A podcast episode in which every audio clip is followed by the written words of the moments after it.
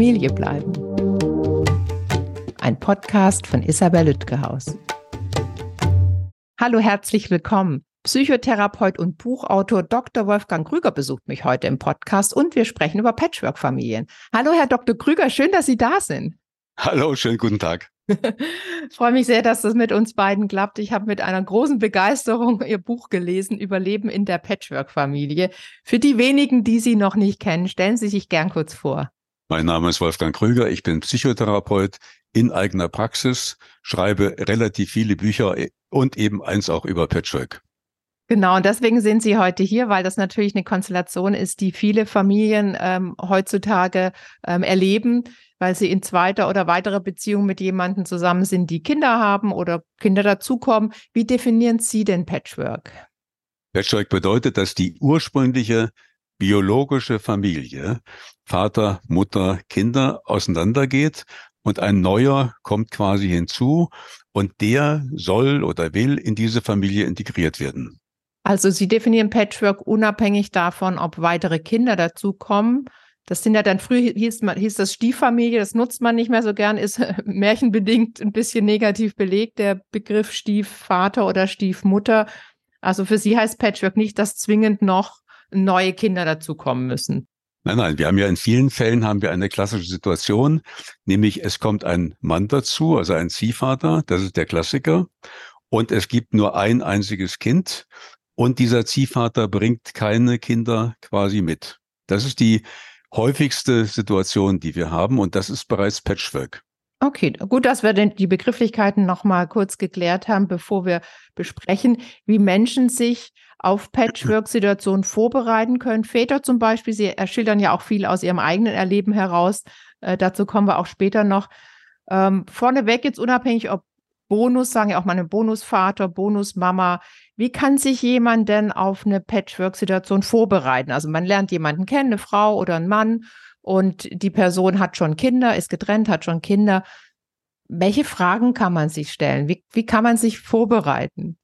Zunächst mal ist es ausgesprochen schwierig, weil man ist verliebt, man freut sich, man ist in einer regelrechten High-Stimmung, das war ich auch, weil ich habe mich gefreut, dass es eine Familiensituation geben würde. Und ich fand Frauen mit Kindern attraktiv, weil ich mir sagte, das hat Sozialkompetenz. Ich habe mich gefreut und ich bin davon ausgegangen, aufgrund meiner bisherigen Erfahrung, dass ich gut mit Kindern umgehen kann. Ich habe lange im Kindergarten gearbeitet. Wenn ich Märchen vorgelesen habe, dann waren die Kinder immer begeistert. Und ich bin davon ausgegangen, auch Katharina wird mich eines Tages mögen. Und ich habe aber gespürt von Anfang an, dass sie sehr skeptisch war und dass immer Fragen kamen wie, du hast doch eine eigene Wohnung, warum bist du eigentlich hier? Oder es kamen so Ansagen wie, hier ist einer zu viel und das bist du. Und das hat ungefähr zwei Jahre gedauert. Bevor wir dazu im Detail kommen, weil das schildern Sie ja, wie gesagt, in Ihrem Buch auch sehr anschaulich. Und das Besondere an dem Buch ist auch, und das kann ich wirklich jedem empfehlen zu lesen, dass Katharina eben ihre Sichtweise, ihre Geschichte schildert. Also, dass sie da beide äh, im Buch äh, zwei Sichtweisen schildern, was für mich als Mediatorin natürlich immer besonders spannend ist, weil so erlebe ich das auch. Ich habe nicht selten Patchwork-Konstellationen in der Mediation, entweder die, also das neue Paar sozusagen, also die leiblich, der leibliche Elternteil und der hinzukommende Elternteil plus Teenagerkinder, aber auch, und darauf würde ich gern heute den Schwerpunkt legen, ähm, vorab die, das neue Paar, also die Patchwork-Mutter, der Patchwork-Vater und der, die leiblichen Elternteile dann jeweils ähm, und, und überlegen gemeinsam, wie können wir unsere Patchwork-Situation gestalten. Weil Sie erzählen ja, Sie waren sehr optimistisch, am Anfang frisch verliebt und haben dann doch gemerkt, dass es nicht so einfach ist, als, als neue Familienkonstellation zusammenzuwachsen. Was würden Sie den Menschen, die zu einer Familie hinzukommen oder die eben eine neue Beziehung eingehen und Kinder sind schon da, was würden Sie denen raten zu besprechen vorab? Sie meinen, dass das Paar Dinge bespricht? Genau, also in ihrer Konstellation jetzt die, die äh, Mutter von Katharina und sie. Bei Ihnen lief das ja erstmal anders, dazu kommen wir später noch und auch in der weiteren Folge, die wir aufnehmen. Angenommen, Sie könnten die Zeit zurückspulen mit all den Erfahrungen und nochmal neu starten in, in das Patchwork erleben und überleben. Was würden Sie vorher mit der Mutter von Katharina besprechen und vielleicht auch eine Einigung finden wollen? Wir haben vorher einige Sachen besprochen. Mhm. Wir haben mhm. besprochen, dass zum Beispiel das erste Treffen fand in einem Café statt, in einem neutralen Gelände. Und äh, wir haben auch besprochen, dass wir gucken, Katharina nicht zu überfordern. Das heißt, dass ich am Anfang wenig da bin, dass wir das langsam steigern. Es war klar, dass ich zunächst einmal nicht einziehe. Und es war klar, dass die ganzen Rituale, die die Mutter mit Katharina hatte, also mit ihr zusammen shoppen zu gehen, äh, viel Zeit zu haben, spazieren zu gehen, äh, dass das alles im Grunde erhalten bleibt. Also wir haben geguckt, äh, dass nichts durch die neue Liebesbeziehung so ist, dass sie das Gefühl hat, sie wird in irgendeiner Weise bedrängt, verdrängt oder sie wird eingeschränkt. Also, da haben Sie schon ganz viel vorausgedacht. Sie sind ja auch vom Fach. Das hilft bestimmt auch. Nicht immer, aber oft hilft das ja auch. Ähm, nach wie viel Zeit haben Sie denn äh, Katharina kennengelernt? Wie lange waren Sie da schon mit Ihrer Partnerin zusammen? Ne, das war ungefähr nach vier Wochen. Also uns war klar im Grunde, als ich dann den, als wir den Freundeskreis gegenseitig kennengelernt haben und ich habe die Eltern dann schon, es gab die erste Verabredung mit den Eltern, da war klar, das wird jetzt ernst. Äh, wir wollten eine Beziehung haben auf Dauer. Und äh, dann hat äh, die Mutter Katharina informiert und äh, die hat dann schon so skeptische Fragen gestellt über mich. Wie alt ist der eigentlich? Was macht der? Um Gottes Willen auch Psychotherapeut, weil das war eine Psychotherapeutenfamilie und dann mhm. noch einer von dieser Sorte. Und äh, da merkte ich schon, da kam etwas Skepsis. Wie alt war Katharina damals? Katharina war neun. Das war eigentlich vorteilhaft, weil sie war noch nicht in dem Alter, wo man sagen kann, Kinder nabeln sich ab, aber sie war eigentlich vom Temperament her am Beginn der Pubertät. Und das habe ich dann deutlich zu spüren bekommen. waren Sie dann der ideale, das ideale Opfer, in Anführungszeichen natürlich. Ich war Sparringspartner eigentlich, ja. ja Schönerer ja. Begriff, Sparringspartner. Inwiefern macht denn das Alter der Kinder Unterschiede? Was ist anders bei einem vier Wochen alten Säugling zu einem 17-Jährigen und allem dazwischen? Das macht einen riesen Unterschied. Wenn Sie ein Kind haben mit drei Jahren, mit sechs Jahren, die sind noch viel anlehnungsbedürftiger und sind auch bereit, äh, den Neuen oder die Neue mit zu akzeptieren und in ihr Leben zu lassen. Und wenn sie neun sind, ist das auf der Kippe. Und ich habe jetzt eine andere feste Beziehung, bin verheiratet. Und äh, da sind die Kinder bereits über 20 gewesen, als ich sie kennengelernt habe. Und ich bin mit denen befreundet, aber diese Beziehung ist erheblich distanzierter.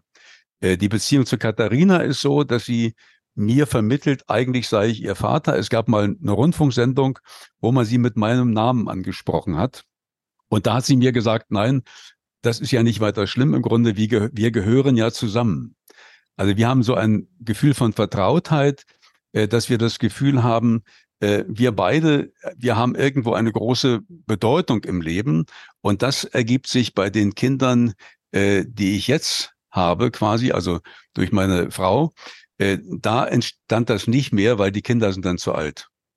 Sie hatten ja wahrscheinlich auch die Konstellation, dass die Mutter von Katharina hauptbetreuender Elternteil war, also das Kind überwiegend bei ihr lebte und sie dann dazu kamen. Das in umgekehrten Konstellationen, eine Freundin von mir hat äh, eine Beziehung zum Mann mit drei Kindern, die bei der Mutter leben und die sieht die fast nie. Also das hängt ja immer von den Konstellationen ab, aber dadurch, dass sie dann irgendwann ja wohl zusammengelebt haben, war das dann auch so eine vaterähnliche äh, Beziehung. Jetzt haben Sie ganz viel vorab sich überlegt und geregelt, alles Therapeuten. Rückblickend, was hätten Sie noch besprechen sollen oder gar regeln? Erstmal mit der Mutter, danach kommen wir zu den anderen Patchwork-Beteiligten. Ich weiß gar nicht, ob es möglich gewesen wäre, mehr zu besprechen, weil mir hinterher klar geworden ist, eine Patchwork-Situation ist für die Kinder immer eine große Herausforderung. Ich war früher in meinem Leben Betriebswirt. Und da weiß man, wenn Sie zwei Konzerne zusammenbringen, wenn man die fusionieren will, dann ist das für alle Beteiligten immer eine große Krise, weil man überlegen muss, äh, welcher Arbeitsplatz geht verloren und äh, was passiert. Also eine große Verunsicherung für die Zukunft. Und ähnlich ist das natürlich bei Katharina gewesen. Äh, obwohl die Mutter versucht hat, Katharina zu beruhigen, hat sie natürlich genau gewusst, dass für sie das eine große Veränderung sein würde. Und das Hauptproblem ist, wenn eine Ehe schlecht ist, dann ist normalerweise die Beziehung zwischen gerade der Mutter und den Kindern besonders eng, besonders intensiv, auch in Richtung eines Partnerersatzes, auch wenn man das nicht unbedingt will, aber es ergibt sich eine große Intensität.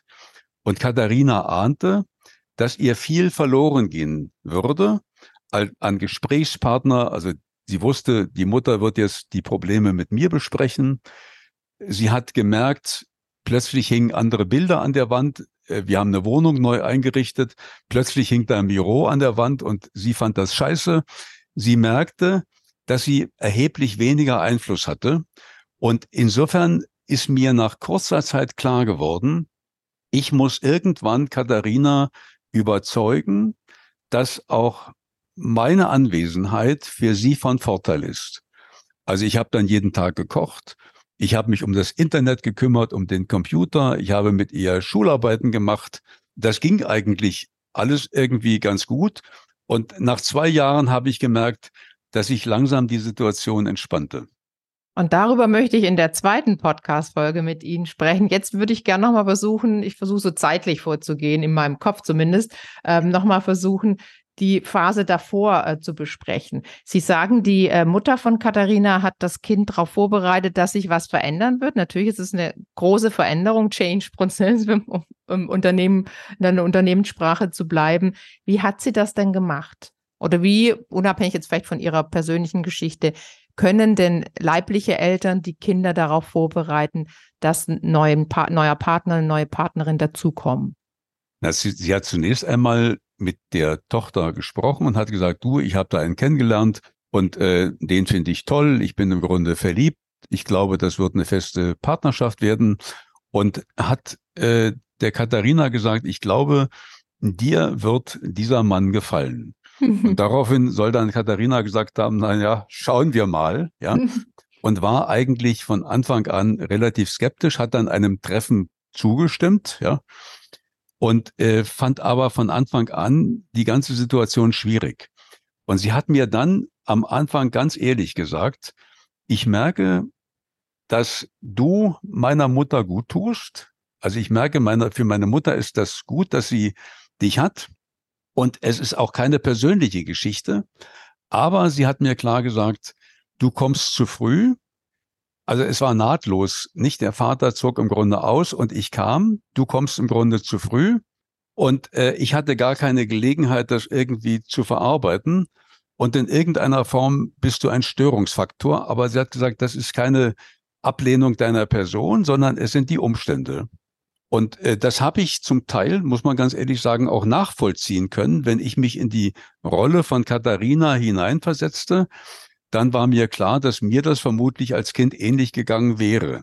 Und insofern ist mein Kampfmodus, also dass ich, sag mal, gegen sie gekämpft hätte, der war im Grunde relativ verhalten. Äh, wir sind nur zusammengeknallt, wenn Katharina es zu arg getrieben hat. Also wenn sie mich richtig angeflaumt hat. Aber ansonsten habe ich die Tatsache, dass sie Skepsis hatte, das fand ich durchaus auch berechtigt. Auch nachvollziehbar, so wie Sie das schildern. Da hilft Ihnen bestimmt auch wieder, dass Sie sich äh, da gut auskennen.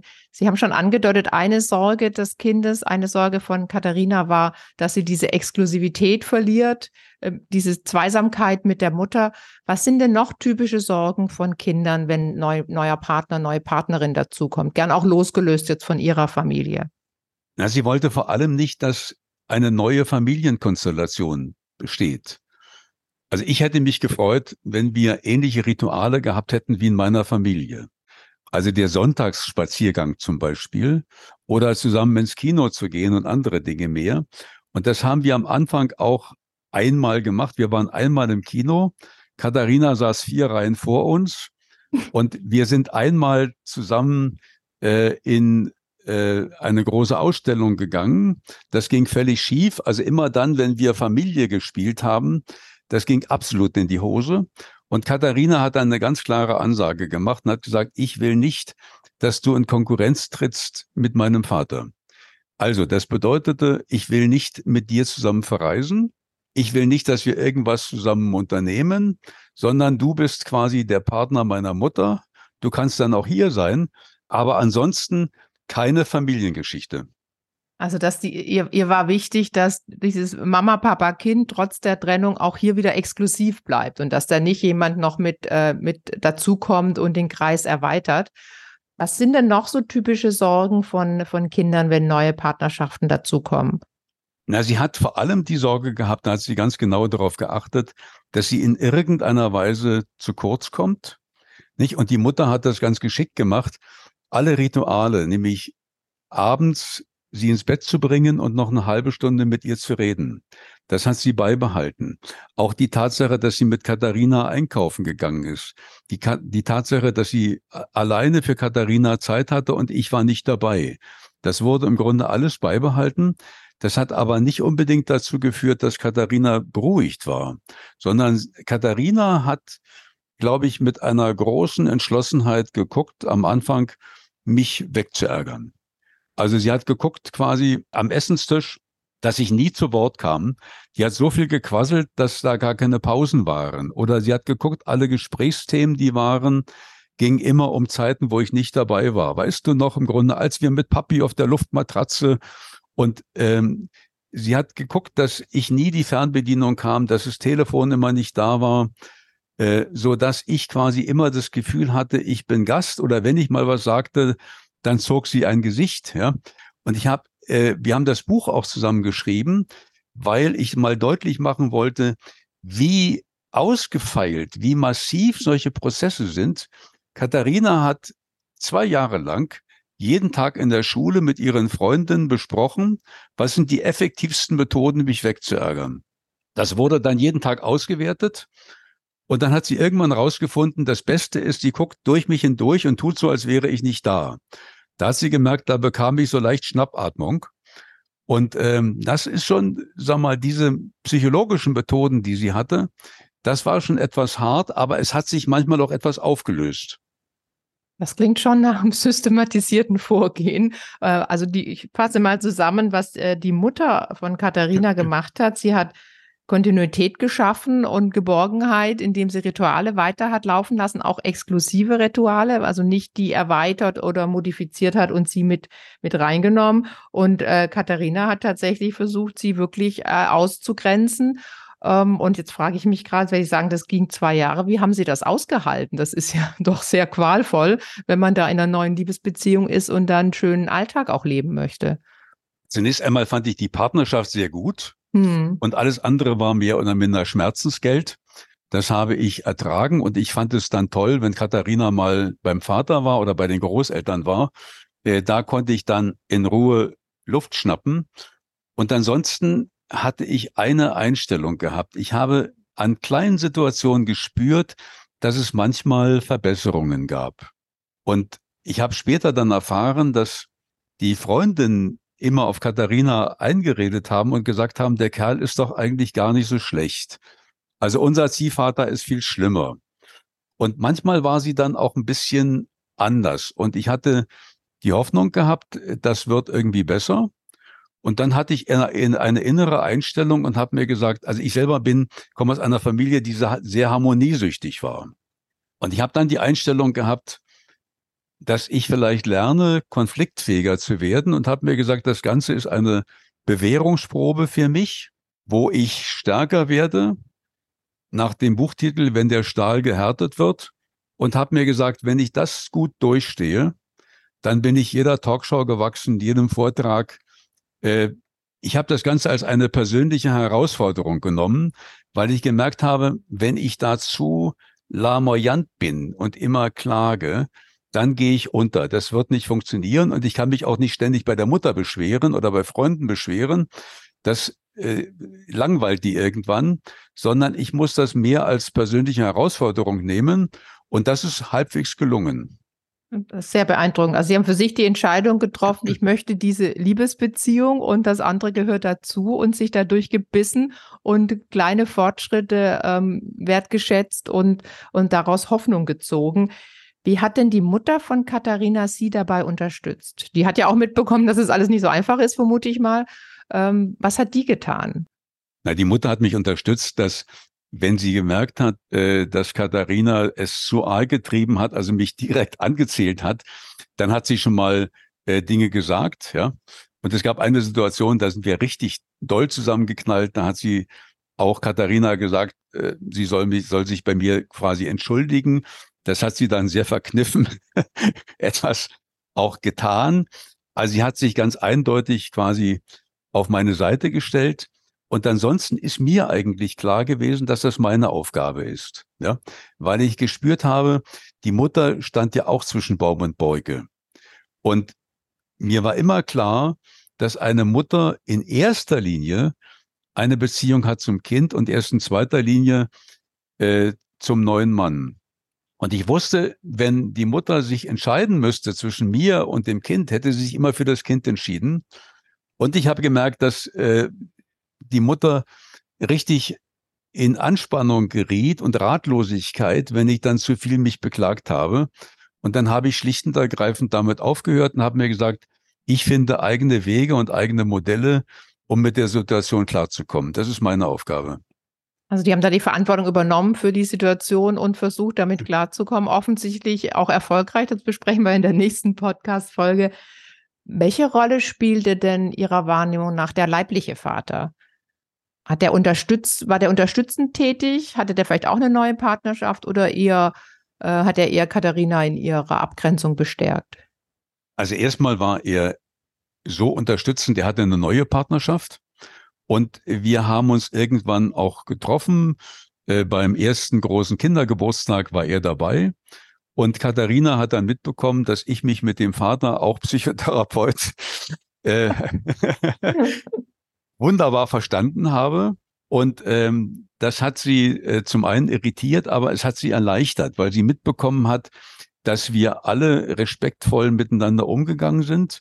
Und wichtig war zunächst einmal, dass ich nicht und die Mutter auch nicht, wir alle haben nicht negativ über den anderen gesprochen. Wir haben geguckt, dass wir alle miteinander irgendwie fair umgegangen sind. Und das hat der Vater gegenüber meiner Person auch gemacht. Und ich glaube, das hat die Rolle insgesamt beruhigt. Das klingt sehr nach, sehr nach einem sehr vernünftigen und achtsamen Vorgehen. Vielleicht zusammenfassend für diejenigen, die uns zuhören, äh, nochmal kurz ähm, losgelöst auch von Ihrer Familiensituation. Was können denn ähm, die leiblichen Elternteile, also jetzt in dem Fall die Mutter, ähm, vorbereiten tun? Also sich überlegen, wann ist ein Treffen sinnvoll? Vier Wochen ist recht früh, wenn ich das mal so wertend sagen darf. Die meisten Paare in der Mediation bei mir machen so drei Monate, aber da gibt es natürlich keine feste Regel. Also wie kann sie überlegen, was ist ein guter Zeitpunkt? Wie bereite ich das Kind vor? Wie bereite ich vielleicht auch den neuen Partner vor? Was möchten Sie dann zusammenfassend da unseren Zuhörenden noch mitgeben? Das Verrückte ist, dass es noch relativ früh beginnt. Ich habe erlebt, das Entscheidende ist, dass die biologischen Eltern, auch wenn sie sich getrennt haben, gut miteinander, respektvoll miteinander umgehen, dass keiner schlecht über den anderen redet, so dass die Kinder nicht in einen Ambivalenzkonflikt hineinkommen und immer dann, wenn sie beim anderen sind, im Grunde genau wissen, sie dürfen nicht über den Vater, die Mutter, die nicht anwesend ist, reden. Und dass die Kinder das Gefühl haben, äh, in irgendeiner Weise, sie müssen sich von ihrer Sympathie her entscheiden. Die Kinder sollten das Gefühl haben, die Eltern haben sich zwar getrennt, aber sie haben immer noch beide Elternteile. Wenn das der Fall ist, und das war in diesem Falle so, dann ist das zunächst einmal beruhigend. Und auch wenn das schwierig war, die Situation, es hätte schlimmer sein können. Ja, es gibt ja auch äh, noch schlimmere, obwohl es wirklich hera herausfordernd für Sie war, aber deutlich schlimmere Konstellationen, weil auch nicht so äh, bewusst und sortiert vorgegangen wird. Also Sie sagen, Loyalitätskonflikte vermeiden frühzeitig, dass die Kinder wissen, sie dürfen bei Mama und Papa und anderen Elternteilen sich wohlfühlen und auch mit neuen äh, Partnerschaften äh, freundlich umgehen. Und dennoch gibt es ja nicht selten diese, diese Sorge, die Exklusivität äh, zu verlieren. Was haben Sie da noch für Tipps an die, die uns zuhören, wie sie die Kinder vorbereiten oder sich selbst oder den neuen Partner, die neue Partnerin? Gut wäre, wenn Zeit verstrichen ist. Zeit, zwischen der Trennung und der Tatsache, dass der Neue kommt. Diese Zeit hat es bei uns nicht gegeben. Das war schwierig. Und vor allem, es gibt manchmal Situationen, wo natürlich der Neue im Grunde kommt und die Kinder begreifen, dass der Neue verantwortlich sogar ist, für das Auseinandergehen der hm. Ehe. So nach dem Motto im Grunde, der ist schuld, dass meine Eltern sich getrennt haben, was es ja häufiger gibt. Nicht? Man lernt jemanden kennen, man verliebt sich und der ist dann der Anlass, der Grund im Grunde für die Trennung. Und insofern sollte man relativ viel Zeit, also mindestens einige Monate, verstreichen lassen. Das war bei uns nicht der Fall, sondern als ich äh, meine damalige Partnerin getroffen habe, da war uns beiden von Anfang an im Grunde klar, wir waren füreinander geschaffen. Jeder hat so quasi die Wunschliste, die der andere hatte, die ging in Erfüllung. Und äh, wir waren so begeistert, dass wir wussten, wir bleiben jetzt im Grunde zusammen und haben das relativ schnell erzählt. Und das Zweite ist natürlich äh, die Tatsache, ähm, dadurch, dass Katharina bei der Mutter war, war klar, wenn ich sie sehen will, findet das in der Wohnung statt. Also wir hatten zwar äh, den Plan gehabt, uns am Anfang nicht so häufig zusammen mit Katharina zu sehen, aber das war gar nicht möglich, sondern ich bin dann doch, obwohl ich eine eigene Wohnung hatte, ich bin im Wesentlichen dann doch dort gewesen und war relativ selten bei mir und das war nicht optimal. Zum Abschluss noch die Frage, was würden Sie heute anders machen in Bezug auf die Konstellation? Vielleicht auch als Inspiration an die, die uns zuhören. Wenn Sie nochmal zurückspulen könnten, äh, Sie lernen die Mutter von Katharina kennen, was würden Sie anders machen? Ich glaube, dass ich an dieser Konstellation gar nicht so viel anders machen würde. Das lief relativ gut. Also, dass man genügend selbstständig ist als derjenige, der in die Patchwork-Situation reinkommt, dass man weiß, äh, ich brauche eine innere Gelassenheit, ich brauche manchmal sogar Humor.